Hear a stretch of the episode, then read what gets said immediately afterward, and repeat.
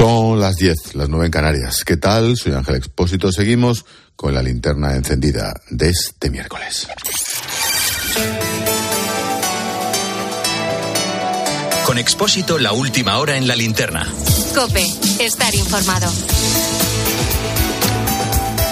Lo primero es ampliar la noticia que te hemos adelantado hace unos minutos. Tiroteo en Estados Unidos durante el desfile del equipo de los Kansas City Chiefs tras ganar la Super Bowl. Hay al menos 10 heridos, dos detenidos. ¿Qué más sabemos? Washington, Juan Fierro, buenas noches. ¿Qué tal Ángel? Buenas noches. Efectivamente, nuevo tiroteo en los Estados Unidos, en este caso, como decías, en Kansas City, en las proximidades del desfile, donde los Chiefs de esa ciudad celebraban la consecución de la Super Bowl el pasado domingo. Ahora mismo los detalles son escasos. Fuentes de los bomberos hablan de 10 personas afectadas, al, medio, al menos 5 hospitalizados. Medios locales hablan de un muerto y de nueve heridos. Además, la policía estaría interrogando ahora mismo a dos personas detenidas en el lugar, en las proximidades eh, del lugar de los hechos, y que iban armadas. El tiroteo habría tenido lugar en un garaje al oeste de Union Station, de la principal estación de ferrocarril de Kansas City, que era el centro de esta celebración de los Chiefs. La verdad es que hemos podido ver, Ángel, imágenes muy impactantes de la multitud disolviéndose cuando se oían los disparos, mucha gente corriendo en esa plaza de Union Station, mientras se veía al mismo tiempo la entrada de las fuerzas de seguridad. Ahora mismo, como te digo, al menos diez personas heridas. Según los algunos medios de comunicación locales, se trataría de un muerto y de nueve heridos y la policía que estaría ahora mismo investigando, eh, interrogando a dos personas detenidas en el lugar de los hechos y que iban armadas. Ni que decir tiene Juan que cualquier novedad nos avisas. Gracias. De acuerdo, gracias. Hasta luego, amigo. Aquí en España estamos a las puertas de la primera gran cita electoral de este 2024. Habrá más.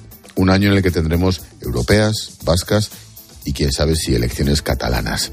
La primera gran prueba de fuego la veremos en Galicia. Dentro de cuatro días veremos si los pactos de Sánchez con Puigdemont siguen lastrando a los socialistas. Parece que el PSOE se va a pegar la leche padre y que la cuestión está entre el PP y el bloque. A esta hora acaba de comenzar el debate electoral gallego organizado por Televisión Española. Bueno, debate de aquella manera. Ofrecieron un debate a tres, con las tres fuerzas más votadas en los últimos comicios, pero tanto el PP como su candidato, Alfonso Rueda, rechazaron participar. Así que se enfrentan en un cara a cara, en un cara a cara absurdo completamente, la candidata del BNG, Ana Portón, y el socialista José Ramón Gómez Besteiro. Digo que es absurdo porque ni que decir tiene que si les da la suma van a gobernar ellos solos. Bueno, te quiero recordar cómo fueron los últimos resultados. Mayoría absoluta del PP, los nacionalistas gallegos 19 escaños, los socialistas sacaron 14. Solo tres fuerzas alcanzaron representación en la Cámara Autonómica. En esta ocasión, la duda es si los populares repetirán con la mayoría absoluta. ¿Qué ocurre? ¿Qué ocurre si no repiten mayoría? Evidentemente, la gobernabilidad estará en manos de un pacto entre el BNG el PSOE. Si vemos cómo se reparten las fuerzas de unos y otros, lo más lógico, según las encuestas, es que el bloque se haga con el gobierno autonómico con el apoyo absolutamente menor de los socialistas, para lo que hemos quedado. Bueno, hoy Núñez Fijó recalcaba que votar cualquier partido que no fuera el PP sería votar nacionalista. El Partido Socialista en Galicia no sale ni para que se cumpla su programa, ni para que se cumplan sus proyectos, ni para que salgan sus candidatos. Sale de telonero del bloque nacionalista gallego para que gobierne el BNG, siendo telonero un escaso y cada vez más raquítico Partido Socialista de Galicia. Porque prefiere que desaparezca el Partido Socialista de Galicia a que el Partido Popular siga gobernando la Junta de Galicia. Vamos a ver, ¿quién, ¿qué es lo del bloque nacionalista gallego? Vamos a recordar. Bueno, es un partido independentista, no lo olvidemos, que lleva en su programa la creación de una policía autonómica para echar a la Guardia Civil de Galicia, entre otras lindezas. No engañan, lo llevan bien clarito en su programa electoral. Además, hay algo que no falla, con solo ver sus socios te darás cuenta de quién es quién. El BNG van de la mano de Esquerra Republicana y de Bildu a las elecciones europeas. Lista conjunta. Con ellos también ha proclamado su no a la Constitución, a la monarquía y ha implantado al rey pues siempre que han podido, tampoco se pierde mucho. Bueno, a las europeas irá un etarra condenado como número uno, de nombre Fernando Barrena, que es como estos llaman a los que se llaman Fernando. Bueno, condenado por pertenecer a la banda terrorista en 2016 a un año y ocho meses de cárcel. Formó parte del aparato de información de ETA. El candidato popular, Alfonso Rueda, ponía el foco en esa relación entre gallegos y la coalición heredera de ETA. Les parece mal y se ponen, como dicen ellos, nerviosos y nerviosas cuando se les recuerda esta relación que ha sido siempre estrecha, que supongo que entienden que no encaja con los planteamientos y con la forma de entender la política y lo que hacen algunos partidos políticos que tenemos en Galicia y por eso en este proceso de blanqueamiento en la campaña electoral no les eh, conviene ni les interesa que salga. Mientras tanto, el PSOE intenta disimular, mira qué casualidad, desde hace unos días no hablan de la amnistía, el tema parece que está en la nevera, bueno, ya verás, ya verás cómo a partir del lunes, martes, tienen de límite hasta el miércoles, anuncian el pacto. Acuérdate, puro teatro. Justo dentro de una semana se cumple el plazo para que la Comisión de Justicia apruebe la definitiva ley de amnistía. Así que, el lunes, después de las elecciones, o el martes 48 horas después, veremos el anuncio de Sánchez y Puigdemont. Lo tienen atado. No hay más que escuchar a Bolaños. Ahora es momento de disimular, mirar para otro lado y decir que el PP ya habría pactado la amnistía. En fin, no lo olvidemos. Bildu es el BNG, pero en Galicia se llaman así. Tiempo de tertulia. Vamos.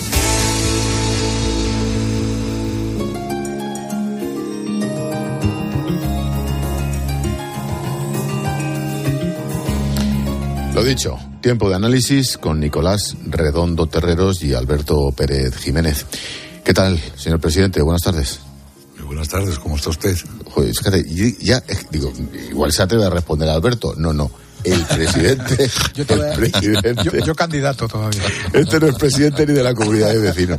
Yo candidato. Alberto, ¿cómo estás? Buenas noches. Buenas noches, ¿qué tal? Oye, ¿os atrevéis a hacer, ahora entramos en consideraciones, en análisis, ¿os atrevéis a hacer una quiniela de qué puede ocurrir que os da el olfato el próximo domingo en Galicia, Nicolás?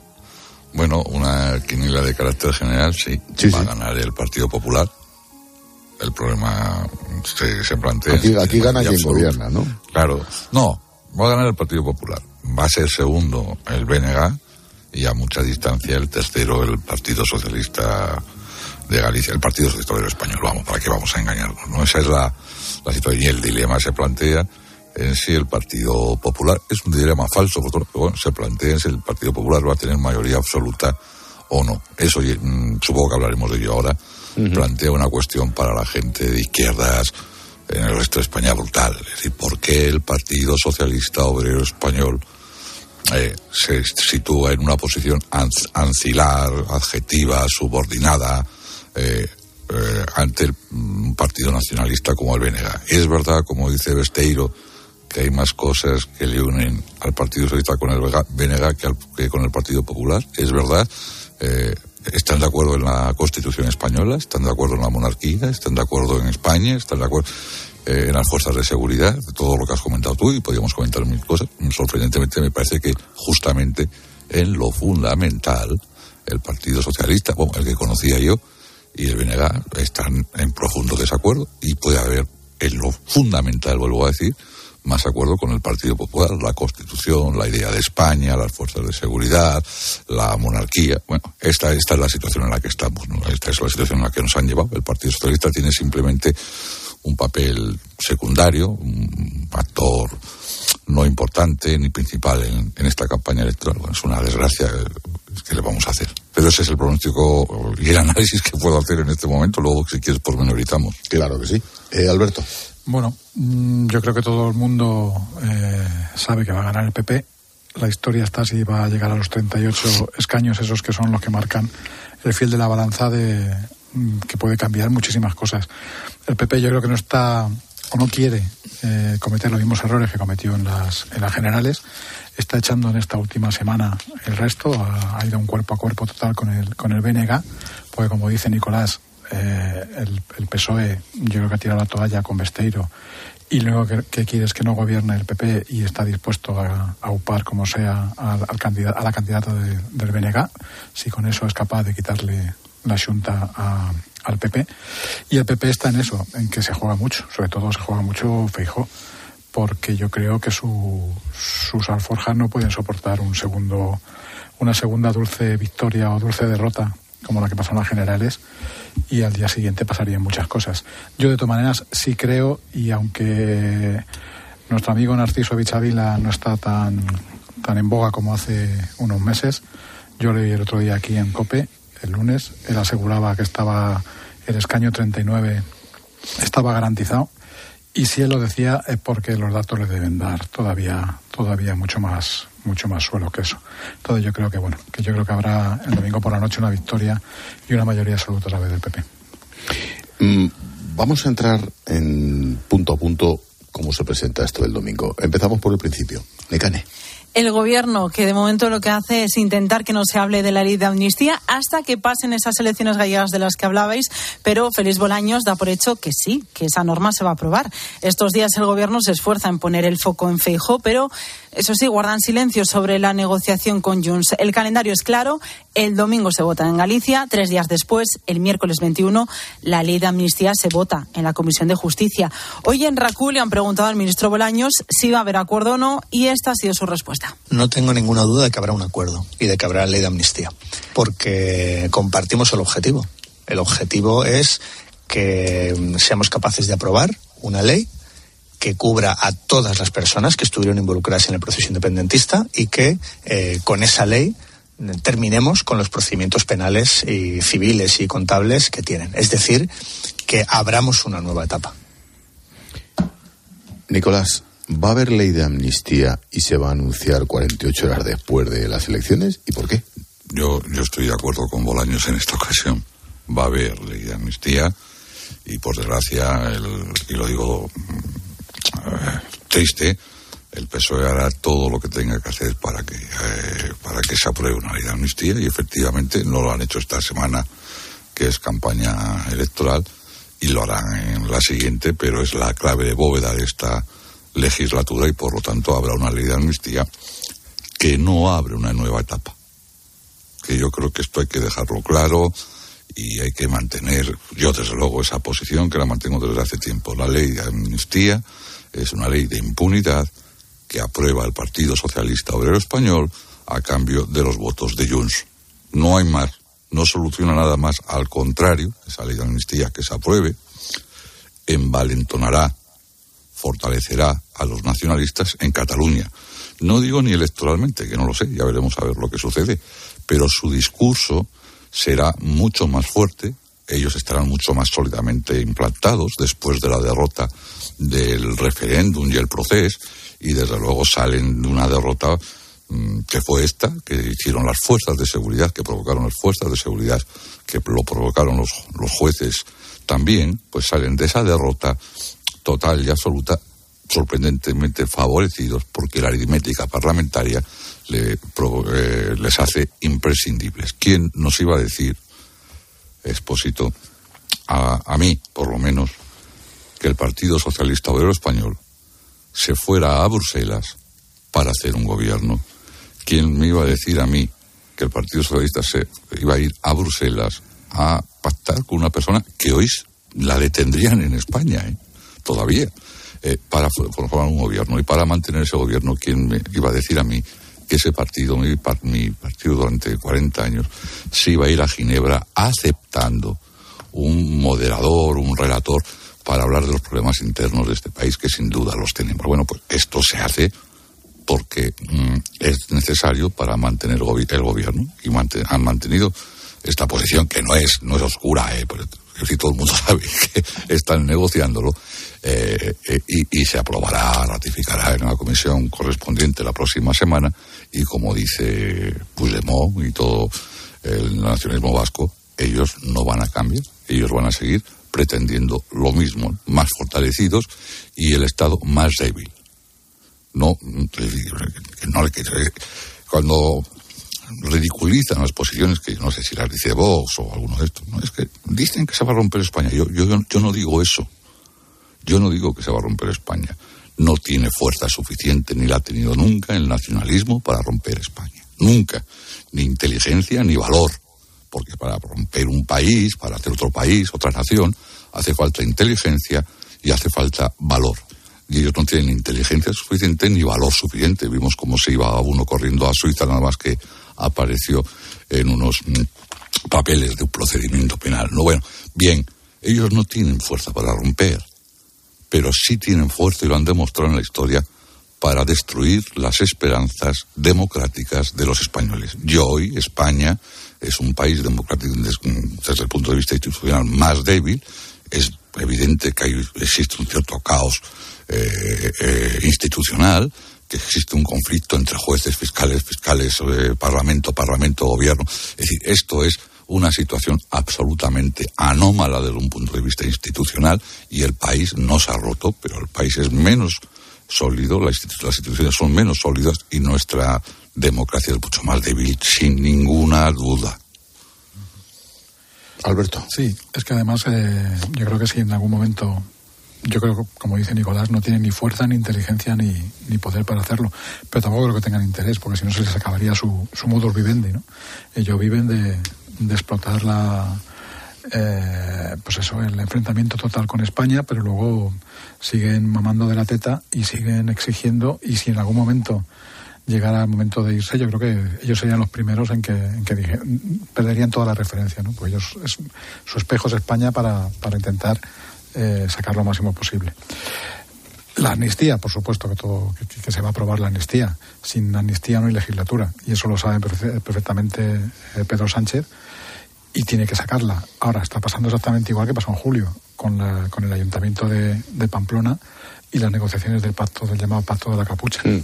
Se dio orden de que no se dijera nada hasta después de, de las generales ellos lo cumplieron, otros no lo hicieron, que es lo que pasó en Génova. En Génova a Fijo no le hicieron caso a sus varones y empezaron Mazón, luego Extremadura, a hacer los pactos con Vox. Y, eso le vino de perilla al, al PSOE para, para alentar el miedo a la, a la, ultraderecha y a los pactos, con muchas meteduras de pata, por cierto, que hicieron la gente de Vox y del PP en aquellos en aquellos gobiernos, como censuras extrañas y, y, medidas absurdas como quitar todos los bancos que estaban pintados con el color del arco iris. Y bueno, pues les dio el argumento perfecto. Ahora han hecho lo mismo. No se, ha, no se va a volver a, hablar del pacto hasta que no pasen las elecciones. Y antes del 21 se, se pactará. Y se, lo que pasa es que sí que es verdad que se va a pactar, se va a aprobar, se votará en comisión. Otra cosa que se aplique, porque para eso está la, la, Unión Europea y el derecho y el derecho europeo. No el Tribunal Constitucional, que ya sabemos cómo está y que ese 7-4 o ese 6-4 si se abstiene el exministro Campo, eso es inamovible porque para eso está ahí el amigo Conde Pompido. Pero yo creo que la que será el problema vendrá cuando tengan que aplicarlo de verdad y este y este Entonces, mi duda es, Alberto, ¿dónde está dónde está por qué se ha montado este lío en las últimas 72 horas, tres días? Con que el PP dijo con el off the record cuando la evidencia es quién ha pactado y quién no? Porque el PP, también hay que recordarlo, que es un experto en pegarse tiros en el pie. O sea, Es que, vamos, se le han dejado votando en, en el área pequeña a, a, Pedro Sánchez. ¿Cómo es posible que una alta fuente del PP, que todos sabemos quién es y que, y que nadie dice, se reuniera con 16 medios y se dos horas comiendo con ellos, pues claro, en cuanto hubo una, una sola pregunta a la que no dijo lo que tenía que decir, pues eh, se ha abierto por ahí la rendija para, digamos, intentar justificar, intentar montar en torno a ello una historia de que el PP pactaba con Junts o que estaba buscando pacto con Junts, pacto con Esquerra, cuando lo, lo evidente es que el PP en 24 horas dijo que no, que no había ningún pacto y el que está gobernando y que tuvo los siete votos de Junts está en la Moncloa. Pero bueno, eh, eso se ha montado porque la maquinaria funciona muy bien y porque en Génova a veces son muy torpes. Sí, sí, estoy, estoy de acuerdo. En, no, no, no hay que. En política no se debe hacer lo que es innecesario. Uh -huh. La política es un oficio en el que solo tiene, se tiene que hacer lo que es imprescindible.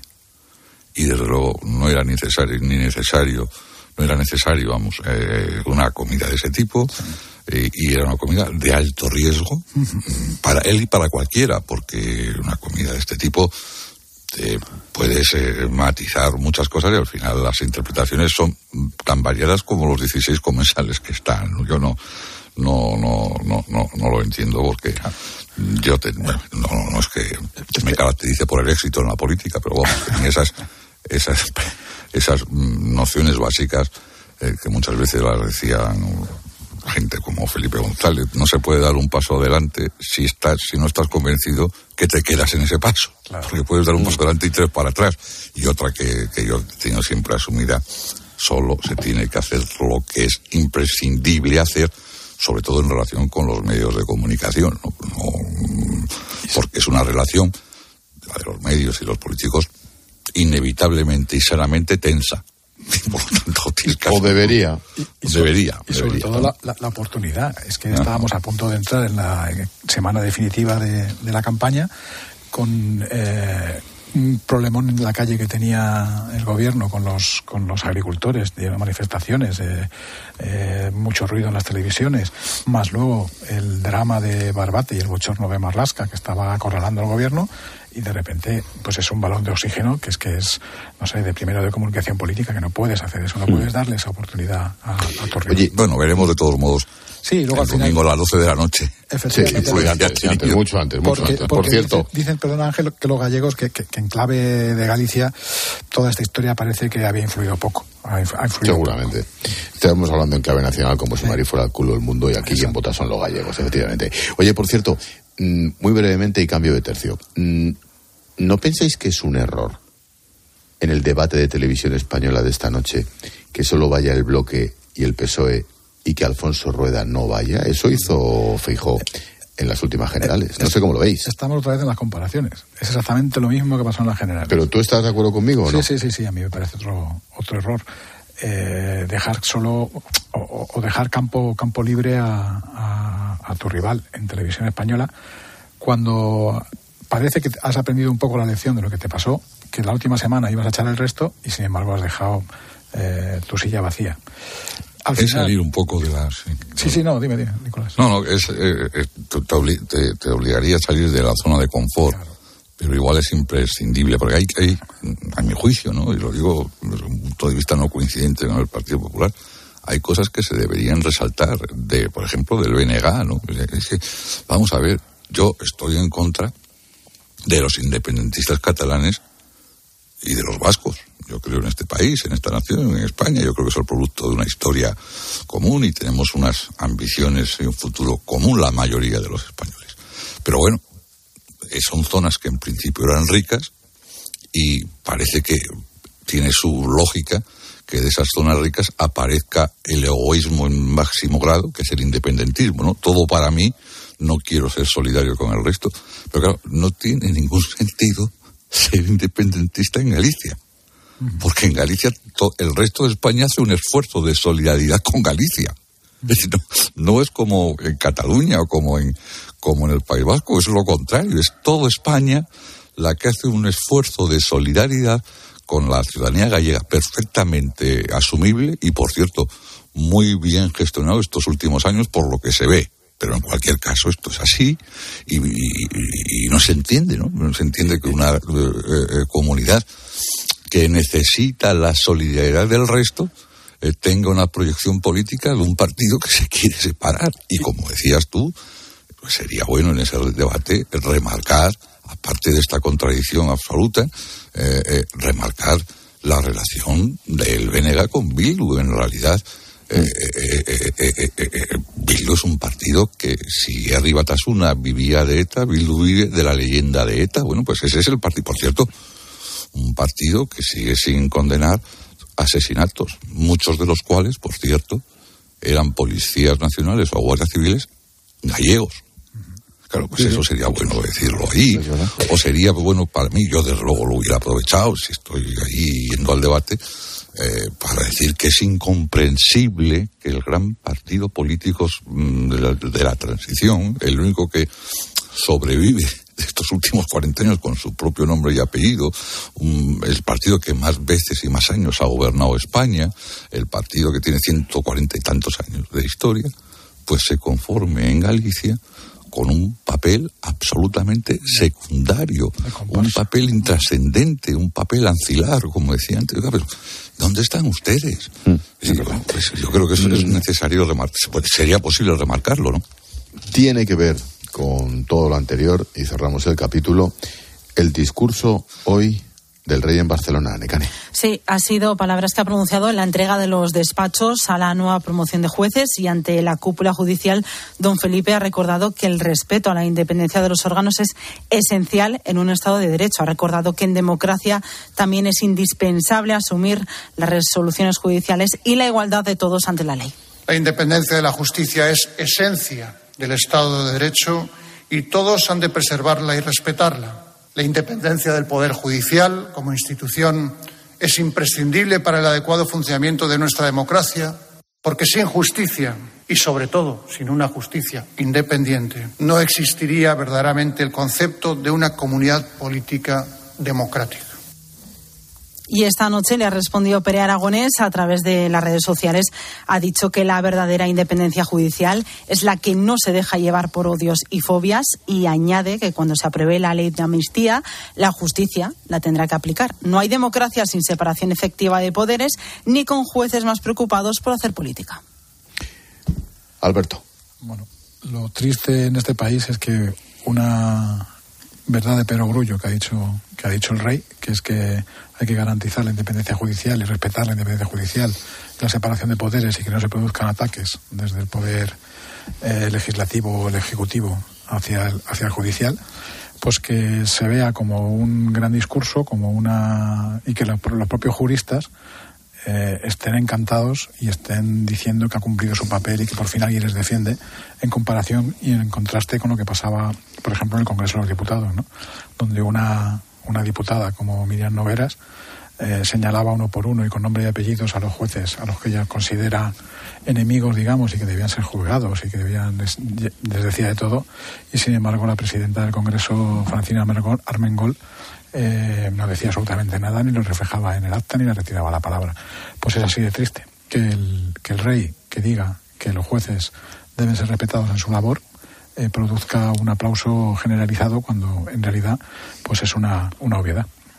Sí, estoy, estoy, otra vez estoy de acuerdo que lo, lo, lo, y empiezo por lo que como terminado, Alberto. Lo más triste y lo que demuestra que estamos en una situación de crisis política es que los últimos tiempos, en los últimos tiempos los discursos trascendentes políticamente hablando solo han salido del de, eh, jefe del Estado. Uh -huh. Solo han salido del jefe del Estado.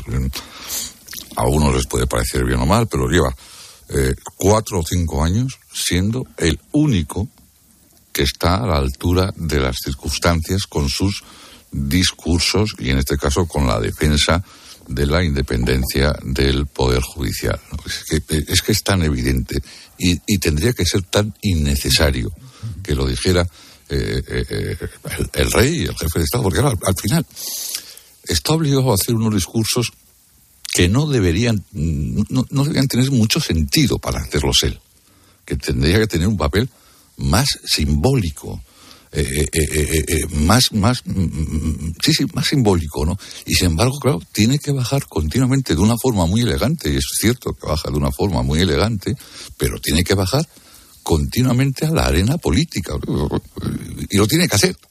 Y, y, y, y además, aunque él no considerara que baja la arena política, los, los entornos, tú ahora en la radio, supongo que en otras emisoras, mañana en los periódicos, los jueces, los fiscales, claro, reciben su discurso como, como agua en el desierto, ¿no? Y esa es realmente el síntoma de la situación anómala que estamos pasando. Es que hablaban antes de, de, lo que sucedió el otro día en el Congreso de Diputados.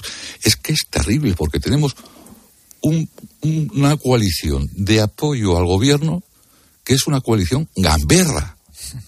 Tú les oyes hablar y dices, bueno, ¿en qué no, país Gamberra es suave, gamberra es suave. Vamos a dejarlo, bueno, ponle el objetivo que quieras. Llámalo, ¿no? llámalo X. Pero, ¿en qué país serio los partidos que mantienen el gobierno se comportan en relación con la justicia como se comportó el otro día RC, pero no solo RC, la, los de Junts, Bildu. El propio PNU hizo alguna escarceo. ¿Qué es esto? Y estos son los partidos que, que mantienen el gobierno. Un gobierno puede hacerlo bien o mal. Eso lo, lo dilucidan los ciudadanos en las elecciones. Pero lo que no debe perder nunca es la respetabilidad. Y la respetabilidad le da, se la da su comportamiento, y no hemos hablado, ya habéis hablado supongo mucho de Barbate y del Ministerio del Interior, se le da su comportamiento y el respaldo que tiene en el Congreso de los Diputados. Y claro, el respaldo no, no, no, no, no, no, no, no solo no da respetabilidad, le quita la, que tenga, ¿no? Pero ¿qué es esto? Esto es un gobierno de verdad. ¿De esto nos podemos fiar? Pues es, es así, ¿no? Entonces, claro, pues aparece el jefe de Estado que tenía que tener una posición más, más intangible, más simbólica, más, más lejana de la, de la, de la, del día a día de la política, y diga lo que diga, como suele ser de sentido común, pues provoca eh, una, una, una repercusión inaudita, que, ¿no? Parece que es noticia la obviedad. Eso es. Tal cual. Sí, así es. En fin, dejadme dos minutillos que tengo por ahí, creo. Los que quiera. A Paloma Serrano. Aquí estoy. Hola, Paloma. ¿Cómo estás, Ángel? Mensajito de mutua. Sí, de línea directa. Vaya línea directa, sí, sí, sí. línea. Mensajito de línea directa. Línea directa, venga, que entienden que cada conductor es único, que por eso con su seguro de coche, además de ahorrarte una pasta, tienes libertad para elegir el taller que quieras en cualquier lugar de España. Y además es un, eh, si el taller es colaborador, te garantizan coche de sustitución con servicio de recogida y entrega. Cámbiate y te bajan el precio de tu seguro de coche, sí o sí. Vete directo a lineadirecta.com o llama al 917-700-700. Ya sabes, el valor de ser directo. Estás escuchando la linterna de Cope. Y recuerda que si entras en cope.es, también puedes llevar en tu móvil las mejores historias y el mejor análisis con Ángel Expósito. De nuestra bodega Marqués de Carrión y del viñedo más prestigioso del mundo, Antaño Rioja. Un vino único con la calidad y tradición de antaño. Desde 1890, el esfuerzo de una familia. Antaño Rioja. También disponible en garcíacarrión.com. Escuchas Cope. Y recuerda, la mejor experiencia y el mejor sonido solo los encuentras en cope.es y en la aplicación móvil. Descárgatela. Madrid no es cualquier ciudad. Madrid se siente diferente. Este 28 de abril, siente Madrid y ven a correr kilómetros de rock and roll que recordarás para siempre en el Zurich Rock and Roll Running Series Madrid. Disfruta de sus distancias, maratón, media maratón o 10 kilómetros. Últimas inscripciones en rockandrollmadridrun.com. Patrocinador principal Total Energies. ¿Eres profesional de la construcción y la reforma? En Leroy Merlin te ayudamos a llevar a cabo cada reforma con éxito, haciendo tus compras más fáciles, con una gran variedad de productos y todo el stock que necesites disponible bajo pedido, para que tus proyectos sigan siempre adelante. Si eres profesional, únete al Club Pro y descubre muchas más ventajas. Leroy Merlin, ahora somos más pro. Ay, es que el final de esta peli es tan bonito cuando ella está en el coche y le ve y está a punto de abrir la puerta, pero no lo hace. Es que en la vida lo importante es saber aprovechar las oportunidades. Hay coches que solo pasan una vez. Tu Citroën C3 desde 13.200 euros financiando y con entrega inmediata. Solo por esta vez y solo este mes. Citroën. Condiciones en citroen.es. Arturo Valls de camarero. A que gano natural. Ponme un colacao. ¿Caliente como un agosto en Sevilla o frío como la mirada de un exnovio? Evidentemente frío. como mandes, que aquí cada uno lo pide a su manera. Marchando tu colacao.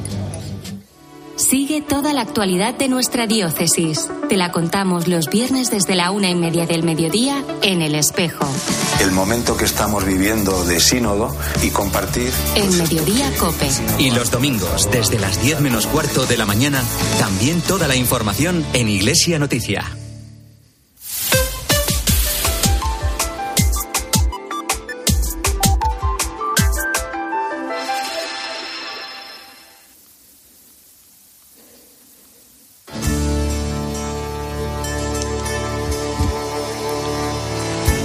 Escuchas la linterna. Con Expósito. Cope, estar informado. Tiempo de tertulia con Nicolás Redondo Terreros, con Alberto Pérez Jiménez.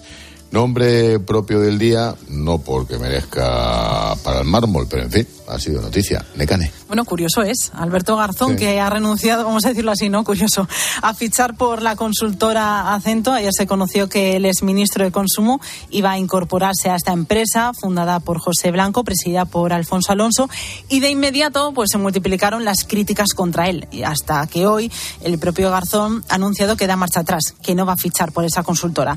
Dice que lo hace bueno, pues ante el revuelo en lo que él llama el ecosistema de izquierdas y denuncia las tendencias tóxicas e inquisitoriales en la izquierda. Según Garzón, siempre ha antepuesto el interés colectivo al personal y por eso no quiere dañar ahora a las organizaciones políticas a las que ha pertenecido. ¿Cómo lo veis esto de las puertas giratorias, de la rectificación, de donde dije digo, digo, Diego, Nicolás? Son, son, se puede ver desde varias perspectivas. Yo tengo tres. La primera de carácter general. Yo estoy a favor con los límites que digan las leyes y esos principios mínimos de ética y moralidad de las puertas giratorias. Pero sin ninguna duda, me parece que eso enriquece a la economía de un país y enriquece la política de un país.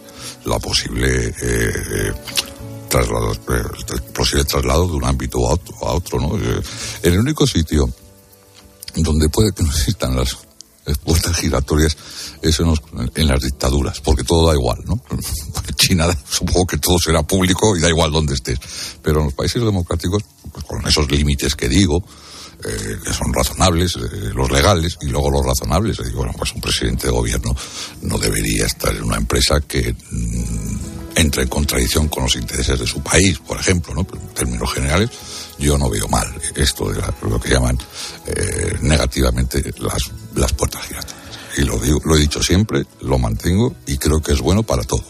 Para una empresa que tenga una persona con la experiencia de haber llevado un ministerio, si lo ha llevado bien, y para un país que alguien que ha estado en la vida eh, privada pueda acceder con naturalidad a la actividad política. Ya me gustaría a mí que eso sucediera, que vinieran, que fueran de la actividad privada a la actividad pública algunas personas de mucha más valía de los que están ahora, ¿no? Porque ahora lo han convertido en una el único ascensor social que tenemos en España. Antes teníamos otros, por cierto, la educación era uno de ellos, pero el que mejor funciona es la política. Y eso es malo. Pero bueno, esa es la visión eh, general, la visión mm, en relación con Gastón, es que claro, él entra en una eh, contradicción personal muy, muy grande porque han sido unos talibanes en contra de eso que ellos llaman puertas giratorias, de la permeabilidad del sector público y del sector privado. Han sido unos talibanes, lo son. Eh, ha habido críticas a los expresidentes de gobierno y a todas las personas que han tenido ese, ese traslado de una actividad a otra. Y supongo que en términos generales legal. ¿eh? Y, y claro, ahora no podía él eh, hacer lo contrario de lo que ha venido predicando durante años y además con una beligerancia como si fuera un torque, un torquemada, ¿no? que es muy, muy complicado. Y tercero es el milagro este de, de, la, sociedad, de la compañía de Pepe Blanco, que es, parece, en el único ámbito en el que se pueden reunir eh, el Partido Popular y el Partido Socialista, o por lo menos es ministro del Partido Popular y del Partido Socialista. No sé si es bueno para ellos tanta publicidad, ¿no? Yo creo que estos eh, actividades necesitan una cierta elegante discreción y, estar todo el día en los medios de comunicación no creo que sea lo mejor ni para quienes representan ellos ni para ellos mismos, pero me agrada, me agrada, tengo que decir que me agrada que estén ahí personas de todo tipo. Y luego, aparte, yo con Pepe Blanco no he tenido nunca una relación intensa, pero la he tenido con Alfonso Alonso y me parece una magnífica persona que se sacrificó mucho por el Partido Popular y que tuvo una gestión magnífica en el Ministerio de Sanidad y que luego fue una de las pocas personas que he conocido yo que le enviaron a perder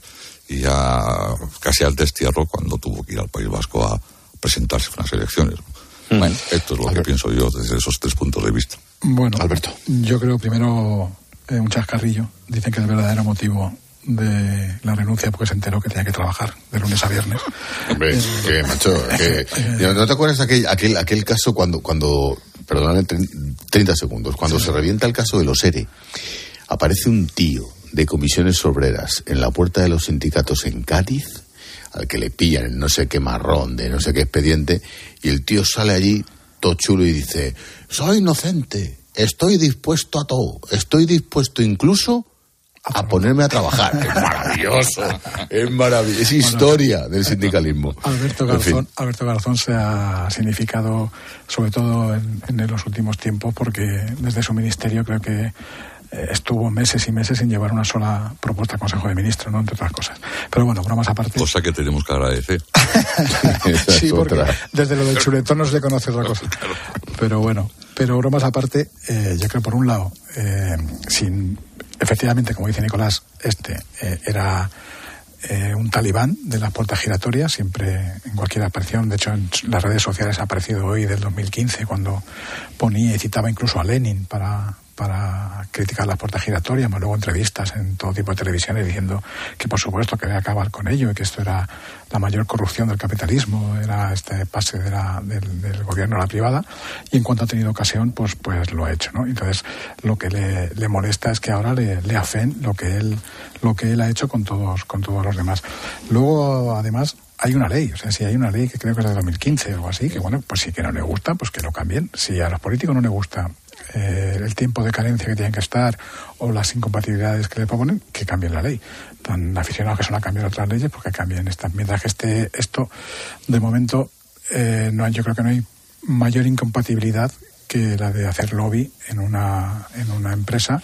Encima, eh, pues eh, como, como decía la historia de acento, está manejando o está engrasando muchos fondos europeos, una millonada de dinero entre las administraciones y las empresas. No queda, no queda bien que el ministro Garzón, tres meses después de salir del gobierno, se vaya a, a una, a esta agencia. Agencia en la que, por cierto, está eh, o estuvo como miembro fundador Antonio Hernando, que hizo el viaje inverso. O sea, él estuvo en acento y se fue luego de número dos de- del gabinete de, de Pedro Sánchez. Es que las puertas giratorias giran Para en todos dos los lados, sentidos. entonces, bueno, Claro. o sea, Yo el único sitio, el lugar donde no las admito muy amplia- tan ampliamente como dice la ley, es en, y, lo, y reflexionaría sobre ello, es en la justicia con los jueces. Yo ahí tengo mis dudas, ¿eh? bueno, que, que también las hemos vivido. Lo ¿no? quería dejar claro. con el amigo Garzón, también con, el- con, con otro Garzón, no con este.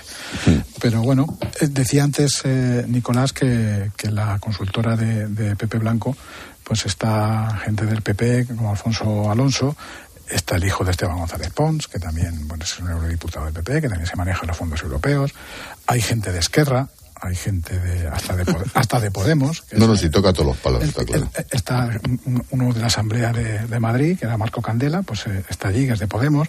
Está el que fue director de comunicación, Miquel Gamisans, que fue secretario de comunicación de la Generalitat, que es de Esquerra. O sea, que sabe, el amigo, el amigo Blanco sabe perfectamente que, que- que- que- que las alianzas son buenas para según qué cosas. Oye, me quedan como 10 minutillos y tengo dos temas que quiero tratar. Uno era tu propuesta, Alberto. Sí, quiere Alberto que nos paremos en una imagen, en esas ocho personas que han homenajeado en Leiza, en Navarra, a los guardias civiles asesinados en Barbate. Podemos decir que, que pueden ser ocho valientes, porque en el municipio la mayoría de vecinos vota Bildu, nueve de los once concejales son de este partido, y allí también se cometieron tres asesinatos de ETA. Con una pancarta han querido rendir su homenaje y también han pedido la dimisión de Marlasca. Y estas personas también salieron hace unas semanas para mostrar su rechazo a la ley de amnistía. Impresionante. ¿eh? son lo que llaman. Bueno, tan impresionante como que el Parlamento catalán se niega a hacer un minuto de silencio. Claro, O es que en, tampoco en- en hay estos, que- en estos tiempos de ominosos silencios y de estrondosos silencios, pues eh, el ejemplo de esta gente, que ya se les conoce como los, los irreductibles de, de Leiza, que, pues como decía Necane, de los 11 concejales que hay, 9 son de H. Bildu, se puede imaginar eh, cuál es el ambiente allí, pues son gente que, que, bueno, hoy han salido para, para manifestar su solidaridad con los agentes de la Guardia Civil asesinados en Barbate. Salieron cuando la amnistía, eh, cuando toda España salía, o buena parte de España salía a las calles, ellos se manifestaron en, en su pueblo eh, con un par de narices y se manifiestan todos los años porque allí fue asesinado con una pancarta trampa, una bomba, un guardia civil que era de apellido Beiro y todos los años, el, día de, su asesinato, salen a, a homenajearle, colocan una pancarta, colocan una placa y se la tienen que llevar después para que no sea vandalizada. O sea, se lleva cada uno a su casa, uno a, cada año se la lleva alguno a su casa para cuidarle, que no la, no la vandalicen y volver al año siguiente a homenajear a, a sus, a sus muertos. ¿no? Yo creo que esta gente, pues eso, en, en estos tiempos en los que el silencio ha sido, ha sido estremecedor en algunos otros sitios como el, como el Parlamento, pues eh, esta gente se merece un homenaje. Desde luego, son unos valientes, son, son gente generosa que, que, dan la cara. Es que en el resto de, de, España supongo que no saben cabalmente exactamente lo que supone eh, no, no solo lo que hacen ya, que es extraordinario, sino vivir simplemente ahí, el día a día. dejando el día a día, dejando claro cuáles son tus pensamientos sobre el nacionalismo, sobre España, etcétera, etcétera. Son realmente unos valientes y como decíais, has hecho, habéis hecho muy bien, establece un contraste brutal con lo que sucedió ayer en el Parlamento catalán. Yo me indigné tanto, tanto, tanto cuando a la una o una y media del mediodía eh, recibí la noticia que en el mismo despacho, mientras estaba terminando un artículo para, para la ABC, hice una nota absolutamente, eh, eh, sí. de verdad, vehemente, sí, sí, apasionada, sincera, porque es que eh, lo comprendo de RC, lo comprendo de Bildu, uh -huh. pero me vuelve a llamar la atención, tal vez porque sigo siendo inocente, que un partido como el Partido Socialista de Cataluña se niegue y, y, posteriormente justifique algunos argumentos tecnocráticos en el Parlamento que más ilegalidades ha cometido en la historia de una democracia para no mostrar el respetuoso eh, eh, apoyo a, a, los dos guardias civiles que fueron vilmente asesinados en Barbate. Me parece que muestra una oquedad moral, un vacío moral tan grande. Es decir, cuando lo, vi, cuando lo habéis visto vosotros, supongo, ¿no? Eh, eh, decís, pero, pero ¿por, ¿por qué? ¿Pero por qué os negáis a ese minuto de silencio, a ese esfuerzo, a, esa expresión de, de, solidaridad con las familias de estas dos personajes, por cierto, de estas dos personas, por cierto, uno catalán? ¿Y por qué os negáis a hacer un apoyo a las fuerzas de seguridad, concretamente a la Guardia Civil y a la, y a la, y a la Policía Nacional, pero en este caso a la Guardia Civil? En contraste con ello, vimos el otro día como un grupo de policías autónomos vascos, chanchas, fueron a, chañas, fueron a mostrar su respeto a la Guardia Civil en, en, en sí hay otro vídeo hay otro vídeo por ahí que está rulando en Alicante con una unidad de policías antidisturbios policía nacional con el capitán al frente que se plantan en fila uh -huh. En fila de uno a hacer un minuto de silencio cosa que por cierto el mando de la Guardia Civil lo ha prohibido. Otra cosa Porque, que no para que no se enfade el señorito. Sí. Y otra cosa que no comprendo. Oye, os he mandado, os he mandado Nicolás y Alberto mm, por WhatsApp un vídeo que se está haciendo viral que no voy a reproducir en la radio de la viuda de -huh. uno de los guardias. Es un, una especie de selfie en el que esta mujer se rompe completamente. El vídeo es atroz y yo no lo voy a reproducir en la radio por respeto a esta, a esta mujer. Lo ha Hoy. querido colgar ella, pues que lo cuelgue. Uh -huh. Pero luego cuando tengáis un ratito lo oís sí, sí, no, y, y, y, coged, y coged un Kleenex porque es insoportable. Oye, termino cierto, la tertulia. Esta mañana yo eh, eh, la, la posición del ministro uh, Marlasca con la de otro ministro del Interior, que tiene fama de apasionado, de, tenía fama de apasionado, José Luis Corcuera, que le cambiaron uh -huh. dos comas o un párrafo de un artículo de la ley que apoyaba él de seguridad y dimitió. Sí, sí, sí, igualito. Pero es que, ¿por qué te tienes que mantener a costa de todo? Es, ha sido un, un, fracaso flagrante. Qué deshonor, de, de, qué indignidad. Cada uno va, va, recogiendo, no va recogiendo o sea, lo que siembra. Porque, oye, eh, Ángel, porque acabo de ver ahora mismo la llegada a un mitin en un pueblo de Lugo y le han recibido a Marlasca, no te puedes imaginar, hay por ahí un vídeo sí, sí. Sí, en un pueblo de Lugo, en un pueblo de Lugo donde, por cierto, a quien se le ocurre también tiene un mitin y fijo, y ahí se presenta Marlasca, pero bueno, ellos hablan. Oye, mmm, termino, me quedan cuatro minutos. ¿Os habéis enterado lo de Torrevieja? Sí. Yo no. Necane, dale, que es, es increíble. Lo contamos. Eh, un grupo de niños que ha desfilado en el carnaval vestidos con ligueros con el lema prometer hasta meter. Los participantes, niños, ¿eh? sí, eran tanto niños como adultos. Llevaban el cuerpo tapado con una chaqueta abierta, corbata, pezoneras, lencería, medias de rejilla y tacones. La comparsa que ha ideado este disfraz se llama Osadía y dicen que lo que querían hacer era una sátira de la clase política. Llevaban una urna, llevaban también pancartas, banderas para escenificar cómo los candidatos, según ellos, anuncian mejoras hasta que consiguen el voto. ¿Nos hemos vuelto locos? O, o- o me estoy volviendo muy carta? No, no. ¿Se puede ser más imbécil?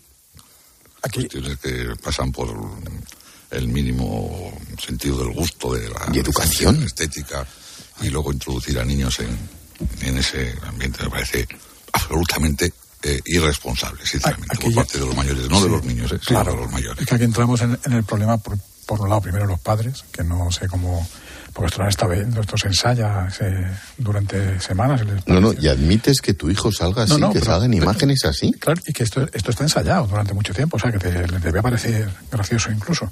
Pero es que los organizadores, porque los padres al fin y al cabo, bueno, son como en, en el ámbito privado, pero los organizadores del desfile eh, que contamos mañana en Voz Populi se, se, se pueden enfrentar hasta un máximo de cinco años de cárcel por exhibición de menores.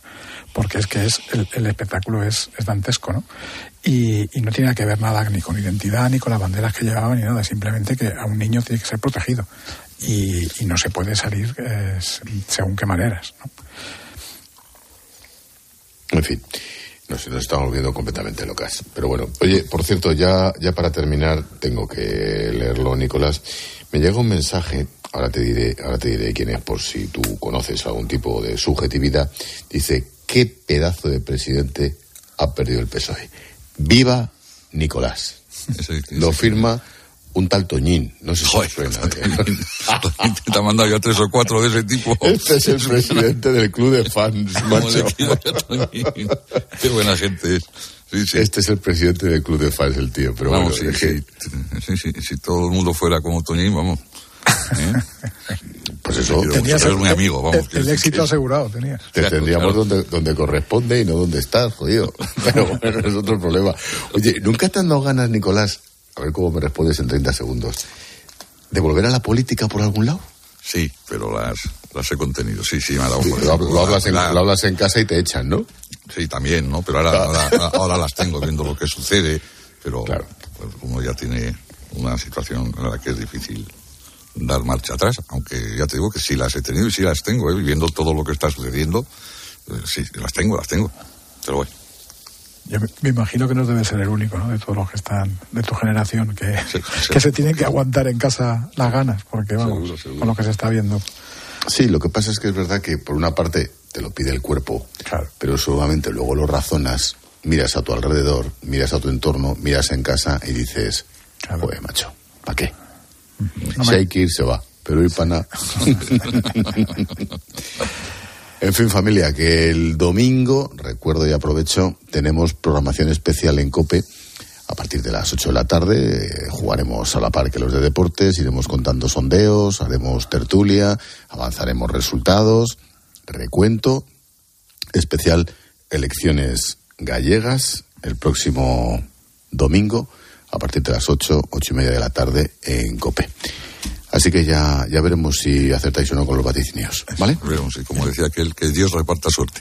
Venga, y votos. Nicolás, muchas gracias, amigo. Cuídate. Gracias, gracias. Adiós. Alberto, lo mismo te digo. Un abrazo, Ángel. Chao. Otro para ti. Besos en casa. Chao, chao. I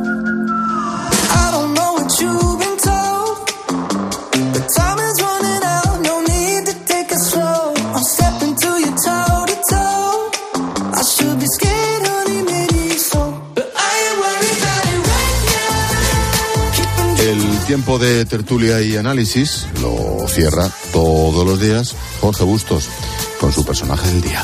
¿Qué tal, George? Buenas noches. Buenas noches, Ángel. El personaje del día es Alberto Garzón, exministro de Consumo, y ya no sabemos si ex comunista o neocapitalista o ex neocapitalista, porque el hombre ha tenido que renunciar a su curro. Había encontrado una puerta giratoria, de esas que él criticaba cuando estaba sumido en el 15M, eh, muy amigable, de su amigo Pepe Blanco, que contrata a lobistas, recluta a expolíticos del PP, del PSOE, del nacionalismo, de todos lados, con buenos contactos en la administración para eh, hacer tráfico de intereses, tráfico de influencias, para hacer lobby. No es una, actitud, no es una actividad eh, eh, ilegal, pero es desde luego eh, lo contrario de lo que predicaba Alberto Garzón cuando era ministro comunista de consumo. Pero la presión en su espacio ideológico, como él lo llama, ha sido tan grande, le han llamado hipócrita a, a tal volumen, que el pobre hombre ha tenido que renunciar a su curro. Y a mí esto me parece injusto, porque para un comunista que se convierta al capitalismo, aunque sea al capitalismo de amiguetes, pues hombre, no deberían avergonzarle tanto, pero claro, uno al final es rehén de sus luchas pasadas y de haber sido tan profundamente irresponsable y demagogo cuando criticaba a los demás lo que, lo que ha estado tentado de hacer él mismo ahora.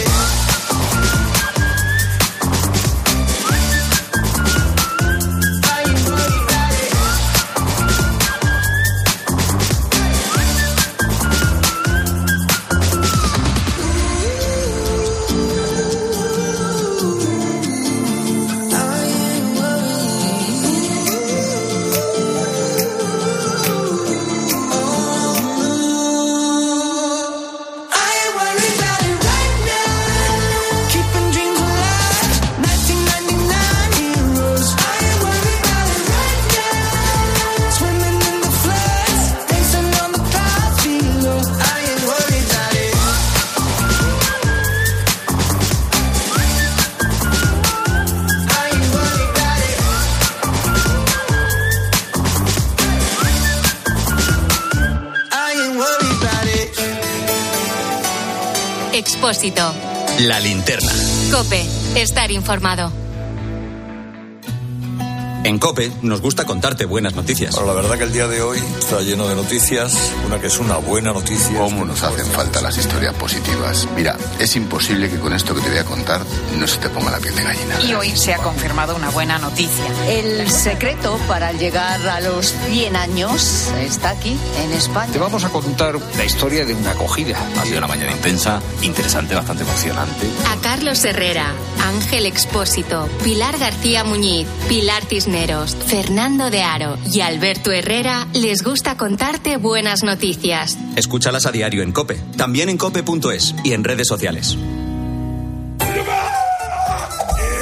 Este es Xiaolin, especialista de cine en artes marciales. O lo que es lo mismo, especialista en repartir. Todo el día así. Sí, reparte mucho. Pero nada comparado con lo que reparte el Rasca Millonario de la ONCE, que reparte más de 20 millones de euros en premios. Y eso es mucho repartir. Rasca Millonario de la ONCE. Reparte como nadie. A todos los que jugáis a la ONCE, bien jugado. Juega responsablemente y solo si eres mayor de edad.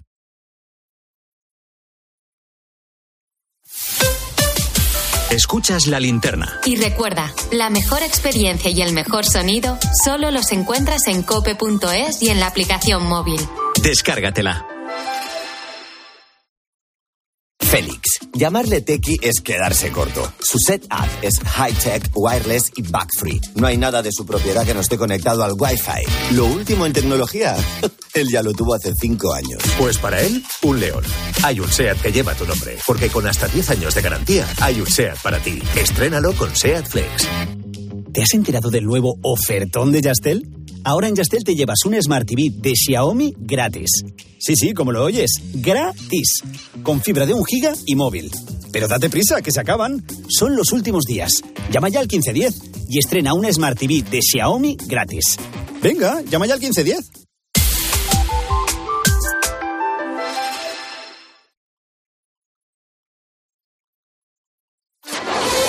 Línea editorial. Cadena Cope.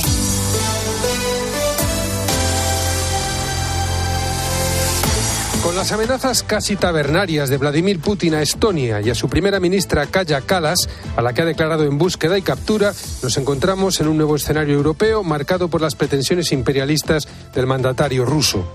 Estonia, Letonia y Lituania son los tres países en situación de mayor vulnerabilidad frente a Rusia y su relación con el Kremlin es muy tensa desde que en 2014 se anexionara Crimea. La primera ministra de Estonia ha sido una de las mandatarias europeas que con más contundencia han apoyado a Ucrania y el endurecimiento de sanciones a Rusia. Para los países bálticos estamos en un momento en que se juegan la supervivencia como naciones libres y autónomas, dado el despliegue de tropas rusas a lo largo de sus fronteras. En esta situación de amenaza permanente en el límite oriental europeo, los aliados principales de la primera ministra Kallas son la OTAN y la Unión Europea. Este lunes, el canciller alemán Olaf Scholz recordó que Europa no vive tiempos de paz. Europa no debería tomarse a la ligera la advertencia Estonia de que Rusia se prepara para una guerra a gran escala que afectaría a las fronteras europeas en un escenario futuro en el que la incertidumbre respecto a la presidencia de los Estados Unidos debilita la toma de decisiones en el seno de la OTAN. No hay que olvidar que han sido muchas las voces, entre ellas la de Josep Borrell, que han reclamado la urgencia de un ejército europeo que defendiera las fronteras y frenara las pretensiones anexionistas de Rusia ante la beligerancia desatada de Putin.